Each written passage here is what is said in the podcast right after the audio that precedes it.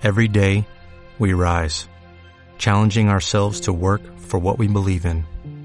At U.S. Border Patrol, protecting our borders is more than a job, it's a calling. Agents answer the call, working together to keep our country and communities safe. If you're ready for a new mission, join U.S. Border Patrol and go beyond. Learn more at cbp.gov/careers.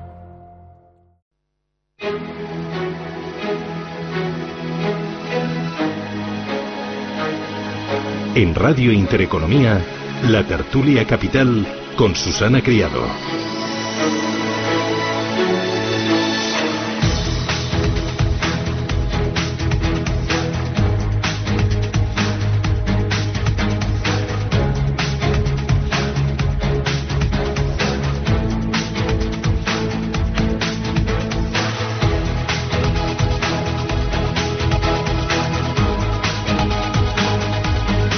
Ocho y 11 minutos de la mañana arranca nuestro tiempo de tertulia. Hoy nos acompaña Ignacio Rodríguez Añino. Ignacio, ¿qué tal? Buenos días. Hola, muy buenos días. Dichosos los ojos, te voy a hacer la ola. ¿Cuánto tiempo hacía que no te veía? No, hombre, no, no tanto. Sí, un poquito. Un poquito, bueno. Bueno, se me ha hecho largo, te he echado de menos. a mí también, a mí también. ¿Qué tal, cómo vas? Pues bien, bien, a ver si cerramos el año bien. Sí, claro que sí, hombre, los mercados van como una moto. Bueno, llevan como una moto desde enero. Sí, sí. No sé si alguno se ha enterado, alguno lo ha pillado despistado, enseguida lo comentaremos. Muy bien. Ignacio Rodríguez Añino es director de Maggi Investment para España, Portugal y Latinoamérica. Javier Mayo, ¿qué tal? Buenos días. Pues muy bien. muy ¿Tú qué tal? días. ¿Cómo vas? Todo muy bien. Sí, ¿tu fin de semana? El fin de semana, pues muy bueno. Campo, Copa Davis y Carta a los Reyes. Me falta un mes para Navidad. Ah, sí, sí. ¿Has empezado ya con la carta a los Reyes? Ya está, sí, sí. Mis hijos se lo piden todo. Pues eh, Todo. No hay límite, infinito más allá. Es si se han portado bien, se lo traerán. Bueno, no, es que no, aunque se porten bien tampoco se lo traen. Javier Mayo es Country Head para España y Portugal del EC Mason Global Asset Management. Iván Díaz, ¿qué tal, Iván? Buenos días, muy ¿Cómo bien. vas? Pues ahí estamos muy bien, ¿Sí? verdad. ¿Sí? ¿Tu fin de semana? Pues eh, un poco como Javier, eh, mucha Copa Davis. Ah, sí. Así que sí, sí. ahí Bueno, viendo- ha sido emocionante, viendo ¿no? España, la verdad es que sí. La verdad es que sí. El formato nuevo es interesante. Bueno, Iván Díaz, Country Manager para España, Portugal, Andorra y Latinoamérica en Grupama Asset Management. Inés del Molino, ¿qué tal? Buenos días. Hola Susana, ¿qué tal? ¿Y tú qué tal? ¿Cómo vas? Pues bien, bien. Dentro del- yo también he pasado todos los virus que se pueden coger. Bueno, Ahora yo- ya voy por anginas, me lo he Claro. pasado mucho. Mi teoría es que eso dura siete días y es lo que toca, ¿no? Mm, Mm, ya está. voy a- no quiero ser, no quiero sí, zafarte, pero sí. igual incluso hasta 21, ¿eh? Que no, no, no, no, no, no exageremos. Esto se 21 pasa rápido. A los 21 todavía ni te das cuenta. Esta semana lo, lo ventilo. Ya está. Inés del Molino es directora de cuentas de Schroders. Eh, oye, ¿cómo, ¿dónde estamos? Eh, a mí me da la sensación de que estamos en un momento de exceso de complacencia. Todavía hay frentes abiertos, aunque, digo, si se resuelven, imaginemos que se resuelve el Brexit, que se va a resolver el 31 de enero, que el tema del agrocomercial va mejor, eh, ya lo de la recesión en Europa, mm, desaceleración intensa. Entonces ya, fiesta y no, no sé qué más vamos a ver.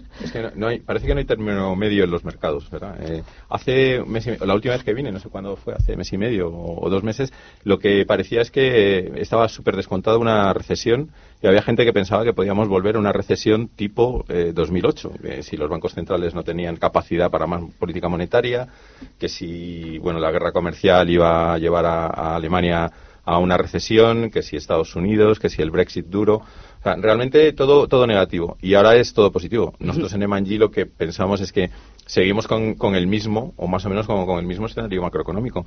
No una recesión en el corto plazo, pero sí un escenario de menor crecimiento. Tipos de activos que sí que parecen interesantes y otros como el- el- la renta fija de gobiernos que no hay por dónde cogerlo. Sí, nosotros en Slodes es un poco igual, que al final lo que nos damos cuenta es de que ni estamos para un momento tan eufórico como el que vivimos ahora, ni era tan negativo como el que vivíamos hace un par de meses.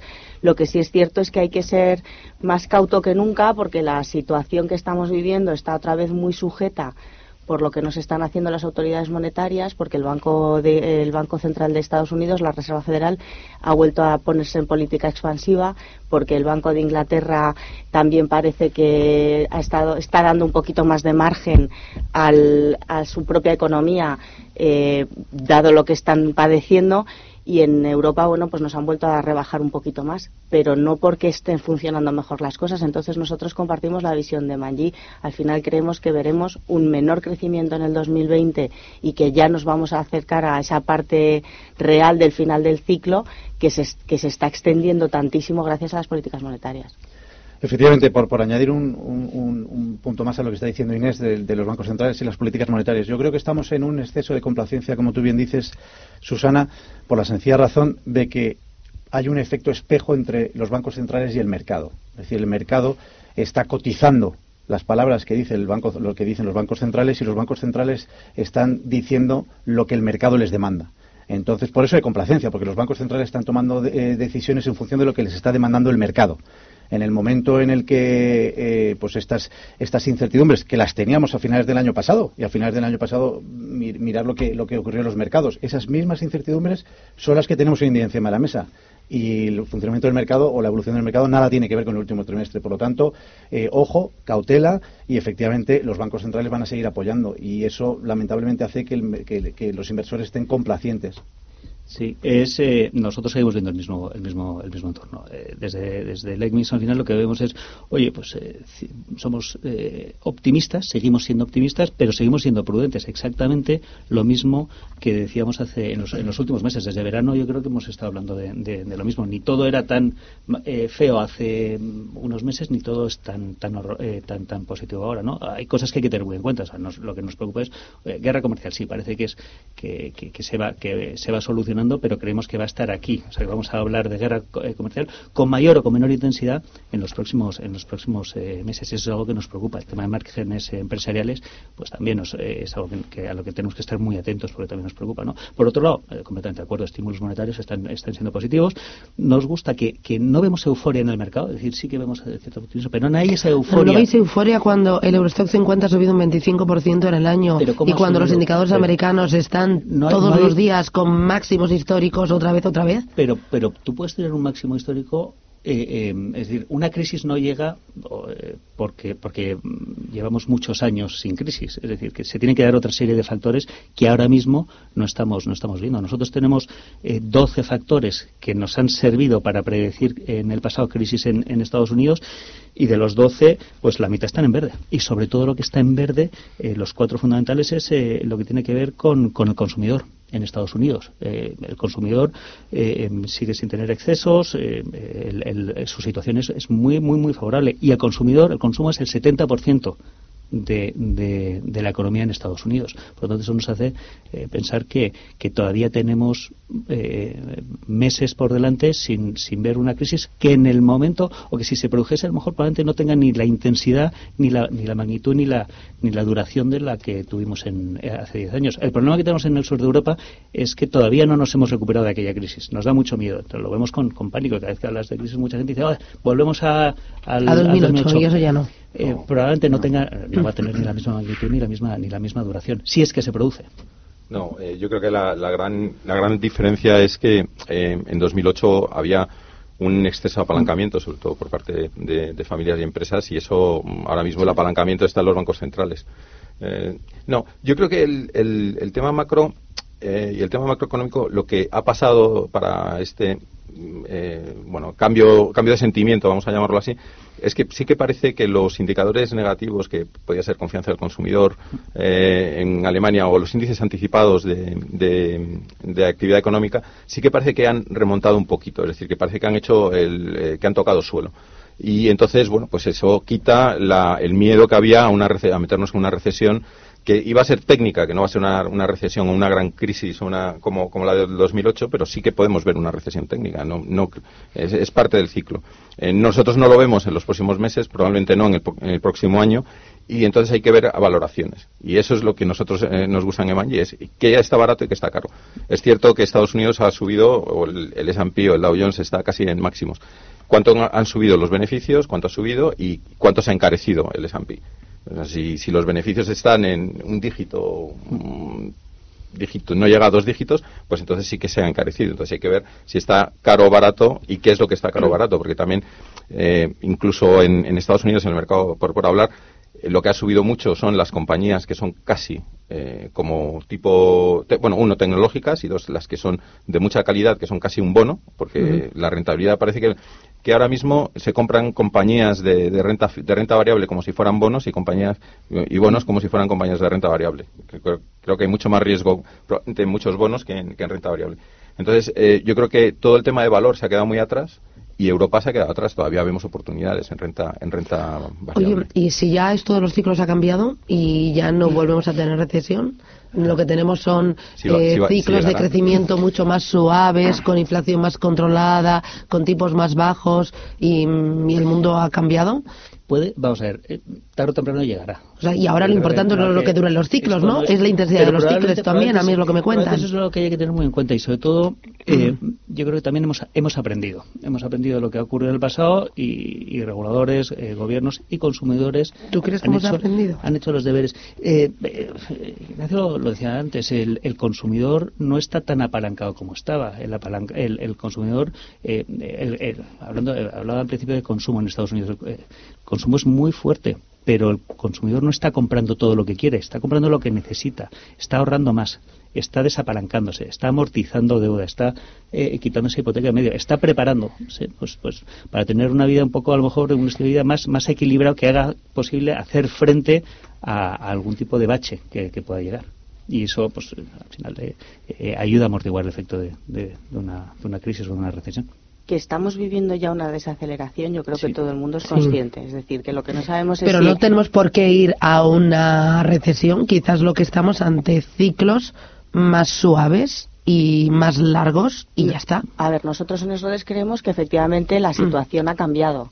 Es decir, vamos a vivir ciclos mucho más tenues, con crecimientos mucho más tenues, por lo tanto el movimiento va a ser más menos men- va a impactar muchísimo menos la cuantía de las subidas y de las bajadas en cuanto a ciclo, pero que estamos en una fase tardía de ciclo no lo discute nadie, nuestras previsiones de crecimiento para el 2020, 2019 y 2020 se han reducido prácticamente en todas las regiones y en un escenario de menor crecimiento normalmente hay un aumento del desempleo, por lo tanto hay, suele haber una un incremento eh, eh, salari- perdón, un un- en las fases tardías del ciclo suele haber todavía menos desempleo, suele haber un incremento en los costes, eh, sobre todo salariales, y por lo tanto los que más padecen son los márgenes de las compañías, es decir, las compañías ven más difícil generar beneficios, por lo tanto traducir esos beneficios por acción a sus a sus accionistas. Entonces nosotros creemos que ahí está la vulnerabilidad sobre todo del mercado que nos vamos a enfrentar el año que viene.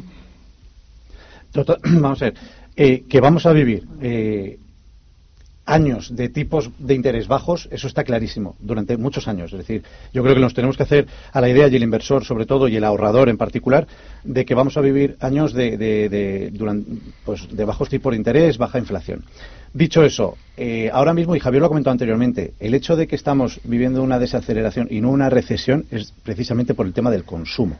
Es decir, ahora mismo hay un gap importante entre lo que es la oferta y la demanda. Un gap importante entre lo que es la producción, la inversión o incluso la renovación de inventarios. Eso está por detrás del consumo. El consumo sigue tirando. Y ese es el eslabón fuerte del crecimiento. Este crecimiento débil, pero crecimiento, viene por la parte del consumo. Y eso lo saben muy, muy bien los, ban- los bancos centrales, que han empezado a incluir, a integrar la variable eh, consumo, el eslabón fuerte del crecimiento, en, sus toma de- en su toma de decisiones de inversión. Por eso decía al principio que están haciendo lo que les está demandando el mercado, porque el, el- el nexo o la, el- la unión entre el consumo y el efecto riqueza provocado por los mercados financieros es muy fuerte. Eh, sin ir más lejos, el año pasado. Vimos lo que ocurrió en el último trimestre del año pasado. En el momento en el que los mercados financieros cayeron de manera brusca, se paralizó el consumo. Por lo tanto, el consumo, mientras el consumo siga por delante de la oferta, es decir, mientras la demanda siga por encima de la oferta, no habrá recesión. En el momento en el que ese consumo se ralentice, entonces podremos entrar en una recesión, pero de momento no es el caso. A mí me gustaría también decir que estamos en un, en un momento, tú decías ciclos más largos, eh, menor crecimiento económico. Yo creo que hay, hay un elemento distorsionador de todo esto que son los tipos de interés ultra bajos, negativos, en el 23% de, de, de, la, de toda la masa de bonos a nivel global. Y eso lo que hace es empujar al inversor hacia activos de riesgo. Y por eso estamos viendo eh, que los activos de riesgo están más caros de lo que estaban, porque es que no hay alternativas. Ah, El, el, el tema de cash, si tú estás en liquidez, estás perdiendo dinero. Incluso a 10 años, aunque ahora mismo no haya mucha inflación, pero la inflación está en el 1,5. Si a ti te está, si tú en, depósitos eres una empresa o eres una compañía de, seguros o tienes un plan, o sea, eh, una, tienes eh, pensiones que tienes que hacer eh, matching de, de, obligaciones, bueno, es que estás perdiendo en términos reales si te mantienes en liquidez pues casi un 2% anualizado, que es que es un 20% en 10 años, en un bono de 10 años, es que es mucho. Entonces, lo que está haciendo el Banco Central, los bancos centrales, sobre todo el europeo, es empujarte hacia compra de, de activos de riesgo con el, yo creo que con, con, el, eh, con la voluntad de crear inflación, porque es la única forma que tienes de deflactar la deuda. Esa deuda que está en manos de los bancos, eh, de los bancos centrales. Entonces, eh, en este momento, mm, bueno, pues sí, hay cosas que están caras, pero los activos reales pueden estar todavía más caros si siguen los tipos de interés a mucho tiempo. Y el ahorrador va a sufrir. Y para mí, el o sea, yo creo que hay que estar muy bien asesorado en estos momentos y, hay que ir a, manos de profesionales porque aquel que se quede en activos sin riesgo va a, va a perder dinero en términos reales en los próximos años. Y estamos con volúmenes en, depósitos eh, en, máximos. yo creo que eso es una de las cosas que, que, habría que, mirar con, cuidado. ¿no?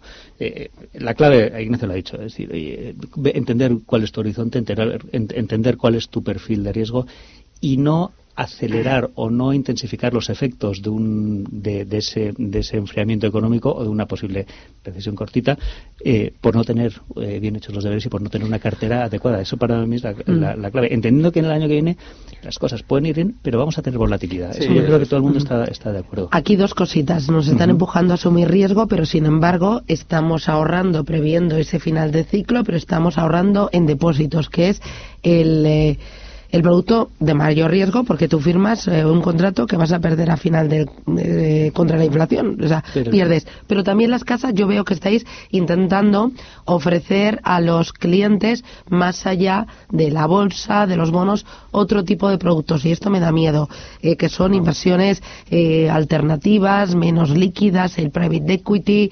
infraestructuras, energías renovables. Em, la búsqueda de la rentabilidad, búsqueda de la rentabilidad. Ya, pero oye, ¿esto es para todos? ¿Con qué riesgo? bueno, publicidad y me lo contáis. Bueno, ¿qué me contabas, Iván, lo del depósito? Eh, que metemos el dinero en depósito porque no somos conscientes, porque no vemos todos los días que estamos perdiendo ahí eh, céntimo a céntimo frente a la inflación. Es decir, si uno... Que tiene trampa. No es que tengan trampa, eh, lo que pasa es que si uno mira el porcentaje que hay del ahorro financiero de las familias en depósitos y ve que hay casi 800.000 millones, el 42% del ahorro financiero en ¿eh? depósitos, mm, se lleva las manos a la cabeza y dice, no lo entiendo. No lo entiendo sobre todo teniendo en cuenta eh, que están dando negativo. Es decir, que estás perdiendo dinero. Pero lo que comentábamos eh, fuera, de, fuera de micrófono es el hecho de que yo creo que la gente, o los inversores, los ahorradores, entran en depósitos porque no ven la fluctuación de un precio todos los días. entonces, saben, se les dice que están perdiendo dinero con un depósito, pero como no ven el valor liquidativo, por así decirlo, día tras día, pues eh, tienen menos percepción de que eso eh, eh, es arriesgado o que están perdiendo dinero. Sin embargo, en un fondo de inversión, como lo ven todos los días, lamentablemente, y lo siguen todos los días, pues al ver que cae, pues es cuando se llevan las manos a la cabeza y, les empieza a entrar el miedo, entonces se van al depósito. Yo creo que ese es el problema y ahí es donde tenemos que todos, la industria en general y los asesores en particular, pues hacer mucho hincapié y en la formación de los, de los ahorradores y los inversores y decirles las, las bondades del producto fondo de inversión frente al depósito. Bueno, fondo de inversión y, sin duda, y después inversión a largo plazo.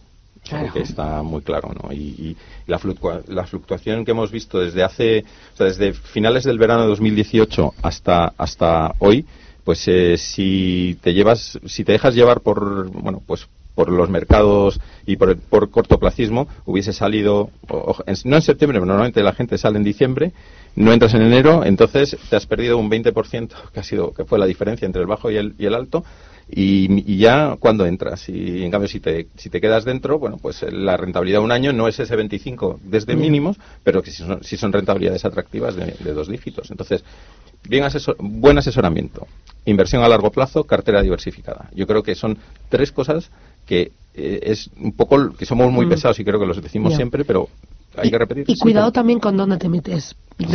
porque también, o sea, yo veo que ahora están surgiendo en esa búsqueda constante de la rentabilidad fondos de inversión que dentro tienen pues eh, productos no líquidos, eh, private equity, eh, energías renovables, leasing de aviones y te ofrecen, o sea, o sea, sí, no, para unos sí, o sea, me, a, mí ¿Es lógico también? Lo, primero que hay que hacer es entender dónde se, dónde se entra. Es decir, si vas a invertir en algo, saber en qué estás invirtiendo y, y saber o, tener eh, la certeza de que el perfil de, renta, de, de, riesgo en lo que estás entrando y el horizonte temporal es eh, o encaja con, tu, con tus necesidades. Eh, son, son buenos, son malos, dependiendo de quién los compre y para qué los compres. Es decir, y producto, has hablado de productos ilíquidos. Los productos ilíquidos no tienen por qué ser malos si se ajustan a tu perfil de riesgo y a tu horizonte temporal. Si puedes estar 5, 10, 15 años con ese dinero invertido y sin, y sin, y sin tocarlo.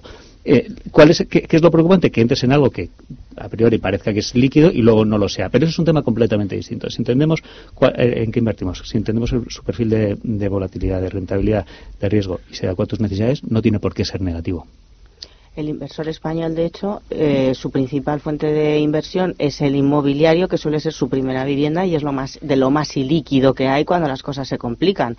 Por lo tanto, eh, la, iliquidez de un producto no, es, no tendría que darnos miedo si está adecuada, como ha dicho Javier, a nuestro horizonte temporal. Por lo tanto, no va a ser nunca una parte fundamental dentro de nuestras carteras, a nivel eh, particular me refiero. Son productos que están principalmente diseñados para instituciones, para fondos de pensiones, para aseguradoras, para... Pero ahora también se están ofreciendo también a los clientes Les estamos lanzando a los, a los clientes, a los inversores particulares de, de un volumen eh, porque son inversiones que requieren normalmente una entrada eh, importante de, de, principal, pero, pero porque es lo que decía eh, Ignacio, es la fuente de rentabilidad que nos queda por explotar, es la prima de rentabilidad que está quedando por explotar. Entonces, se lo estamos intentando ofrecer a sus clientes particulares que sean muy conocedores de que son productos ilíquidos que en muchos casos no te dejan salir, que normalmente eh, tienes una rentabilidad tan alta porque estás asumiendo ese riesgo de no poder salir en ese plazo y no a todo el mundo se le va a ajustar. Por lo tanto, el trabajo del asesor aquí es fundamental a la hora de ver a qué cliente, a qué perfil se le puede eh, proponer este tipo de, estrategias o no. Pero no es porque sean peores o mejores, simplemente porque son eh, diseñadas para un tipo de inversión pensadas muy a largo plazo, con un dinero en el que no nos vayamos a preocupar y no vayamos a necesitar hasta que finalice ese periodo. Igual, es que los, igual que los fondos a vencimiento, que suelen tener plazos de cuatro o cinco años, está habiendo mucha demanda por parte de los inversores, pero en realidad eh, también es un producto relativamente ilíquido, aunque te abran ventanas de liquidez, tienes que darte cuenta de que estás recibiendo una mayor rentabilidad porque te van a complicar la salida. Entonces no deberíamos meter nunca en este tipo de productos nada que vayamos a necesitar en el corto plazo. Nuestra hucha de imprevistos nunca puede estar metido en un producto ilíquido, quiero decir. Eh, mm, Javier y e Inés lo han dicho muy claramente, es decir, mientras sepamos dónde estamos invirtiendo y los riesgos que tiene esa inversión que estamos haciendo, entonces podríamos entrar en este tipo de inversiones alternativas. Ahora bien, el problema viene, como tú has dicho, Susana, eh, si empujamos a los inversores a este tipo de inversiones. Entonces ahí estamos cometiendo un esa baja rentabilidad que da la deuda el producto más conservador y donde mucho ahorrador español se había metido buscando la seguridad y la rentabilidad, eso está empujando a buscar otro tipo de alternativas. Ese es el problema, es decir, porque, insisto, si entendemos bien, vale. Si no, eso de empujar al inversor a otras fuentes alternativas de rentabilidad puede ser un error importante. Y ya no nos tenemos que ir a este tipo de inversiones. Es decir, estamos viendo como perfiles conservadores se están metiendo en crédito con baja calidad crediticia porque están obteniendo rentabilidades este año atractivas. Se están, lo que nosotros decimos, desperfilando. Y eso es un error, es decir, les estamos empujando a, clientes con perfiles muy conservadores y con horizontes temporales, como decía Javier, de corto plazo, les estamos empujando a inversiones quizá un poquito más arriesgadas que no tienen nada que ver con su perfil para obtener rentabilidades. Y ese es el error. Claro, pero Iván, el problema es que el inversor español sigue esperando rentabilidades por encima del 9%. Entonces, hasta que no nos ¿Por encima del 9? Sí. yo esperaba por encima del 3 y... No, no, nuestro último estudio te dice que buscan rentabilidades por encima del 9% de media anual. Es decir, que mientras no nos demos cuenta de que eso es imposible y que lo que estamos viviendo ahora mismo es que nos han vuelto a cambiar el paso y nos están volviendo a pagar las duraciones, eh, el estar en crédito, porque carteras sin, de alta calidad, de crédito corporativo, de países desarrollados con 9% no era lo esperable este año. Espera que se me están muriendo los pelos como escarpias. ¿Qué dice ese informe? Además de que los ahorradores españoles esperan un 9% de rentabilidad. Sí, el último estudio que nosotros hemos hecho, eh, que encuestamos a 22.000 inversores, eh, segmentándolo solamente para España la inversión, la esperanza, las expectativas que tienen de rentabilidad para el año es por encima del 9%. Por lo tanto, yo creo que habría que eh, sentarse, tener una conversación con, pues con, cierta crudeza de decirles esto es no imposible, esto es lo que a todos nos gustaría, igual que que nos toque el euromillón, pero las probabilidades son ínfimas. A, mí no me sorprende, nosotros hicimos un estudio parecido y, no solo, es verdad, es decir, no solo esperábamos o somos eh, los españoles son los emisores que esperan más de los mercados financieros de toda Europa, eh, sino que además son los más aversores al riesgo. Es decir, Total, sin arriesgar. Pero era curioso porque también ese estudio lo, que nos decía es que el grupo de, de inversores particulares que tenían una visión más realista eran aquellos que tenían un asesor profesional detrás. Sí. Que les, yo creo que eso es muy importante tenerlo, en cuenta. La, clave es el asesoramiento. Y es un buen asesoramiento, sobre todo para clientes particulares que ahora mismo pueden oír eh, activos y líquidos, eh, que puede ser eh, de titulizaciones de deuda, que pueden ser, decías, leasing de, aviones. al final, eso no es para todos los perfiles, ni en qué peso. Y, hay que, yo creo que el asesoramiento es la, es la clave. Y, y, bueno, no hemos hablado aquí de otro, de quizá dentro de lo líquido, donde hay más rentabilidad, sería en deuda fija emergente, eh, renta fija emergente. Sería, pero eso tampoco es para todas las carteras. Es decir, hay que es a largo plazo con un porcentaje estudiado, eh, cubierta en moneda, en moneda fuerte, no en divisa local y probablemente cubierta de euros. Sería un poco. Pero esa sería una, una opción también. Claro, y ahora que incidís en esto de el buen asesor financiero, el buen asesor financiero es el que habría dicho el año pasado, en 2018, ojo, no te salgas, porque ahora, este año que ha pasado, yo estoy viendo que el euro está con un 25, Wall Street en máximos, la bolsa española a un 10, eh, toda la renta fija ha dado rentabilidades también espectaculares. ¿Y muchos dónde están? Muchos se han quedado fuera. Publicidad y me lo contáis.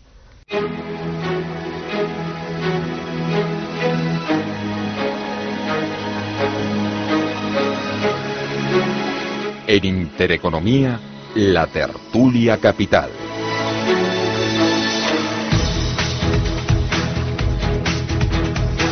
Bueno, decíamos que este año eh, hay mucha gente que se ha perdido el buen comportamiento de todos los activos. Parece mentira. Sí que ha habido mucho diente de sierra, ha sido un año complicado, pero un año extraordinario.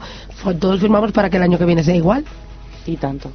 porque la, volatilidad sabemos que... Sí, la volatilidad va a estar ahí pero también ahí vemos que un poco por todo lo que hemos hablado hay, hay oportunidades. Has hablado de, activos. Dame oportunidades. Eh, Ignacio y yo estábamos hablando justo a micrófono cerrado y estamos los dos de acuerdo. Es decir, una de las ideas en este momento del ciclo eh, eh, en el que estamos eh, y hemos hablado de, la importancia de tener esos activos esos activos físicos que se van a ver beneficiados. Creemos que las compañías de infraestructuras tienen un, potencial muy importante tienen un potencial importante y tienen capacidad para amortiguar esa volatilidad que vamos que vamos a ver.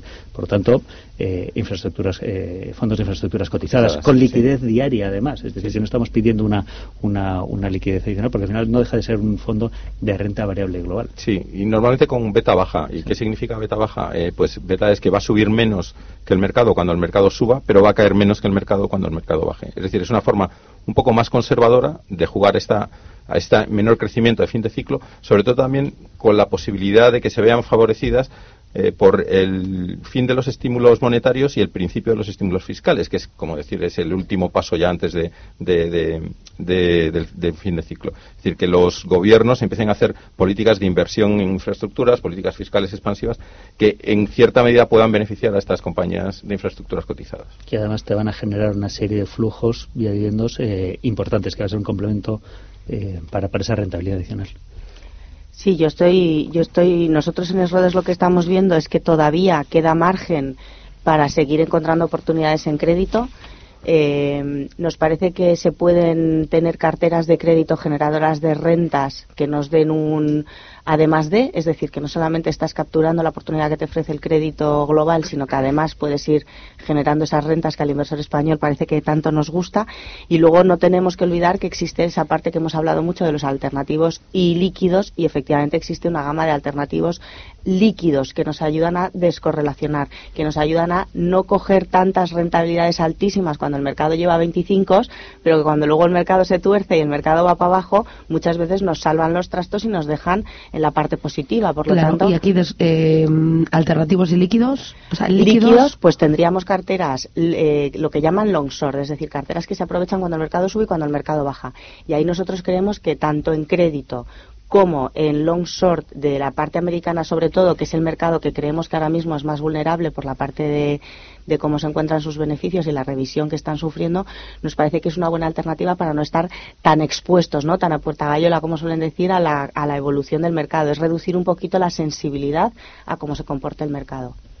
Pues mira, eh, nosotros, eh, Susana, para darte, eh, decías oportunidades, nosotros te vamos a dar tres oportunidades que complementan lo que han dicho mis compañeros. Estamos hablando de oportunidades dentro de lo que son activos tradicionales. En renta fija es cierto que la renta fija ha corrido mucho este año, pero sigue habiendo todavía, dentro del riesgo que conlleva la, la renta fija por lo que ha subido este año, nosotros vemos dos oportunidades en renta fija. Una oportunidad regulatoria, sería la deuda subordinada financiera legacy, es decir, es esta deuda que bajo las nuevas eh, condiciones de Basilea III a finales de 2021 ya no puede formar parte del capital regulatorio de los bancos y por lo tanto los bancos y las aseguradoras se van a ver obligados a ejercer la call o a ofrecer una prima para sacarla del mercado. Yo creo que ahí todavía estamos viendo, hay, oportunidades interesantes, estamos viendo eh, o, o spreads de, de casi 400 puntos básicos. Y otra dentro de la renta fija que le ha comentado Ignacio anteriormente es, el- es la renta fija emergente en hard currency, es decir, en divisa fuerte, tanto euro como dólar. Y no tenemos que bajar la calidad crediticia para obtener yield. Por lo tanto, yo creo que eso es, eso es importante. Y en la parte de renta variable seguimos siendo muy positivos en pequeñas y medianas compañías. Yo creo que ahí sigue habiendo un vivero de oportunidades, sobre todo en Europa. Las pequeñas y medianas compañías, no nos olvidemos que a nivel global representan el 85% de las empresas cotizadas. Por lo tanto, las oportunidades se pueden estar renovando constantemente. Oye, mirando a 2020, ¿va a ser mejor que este año? Eso esperamos. yo- A ver, a ver, a ver, a ver. No, de futurólogo, pero yo, yo creo que es muy complicado ver otro año. Igual que es- va a ser muy, era muy complicado ver un año tan malo como 2018, creo que va a ser muy difícil ver un año tan bueno como 2018. Pero vas a tener a Trump, ¿no? Elecciones en Estados Unidos. Vamos a tener elecciones, no hemos hablado de eso y creo que es, eh, es algo que hay que tener muy, muy, muy en cuenta. Y, va a ser, y nos va a dar mañanas de gloria eh, mientras que vamos hablando de la, de la reelección.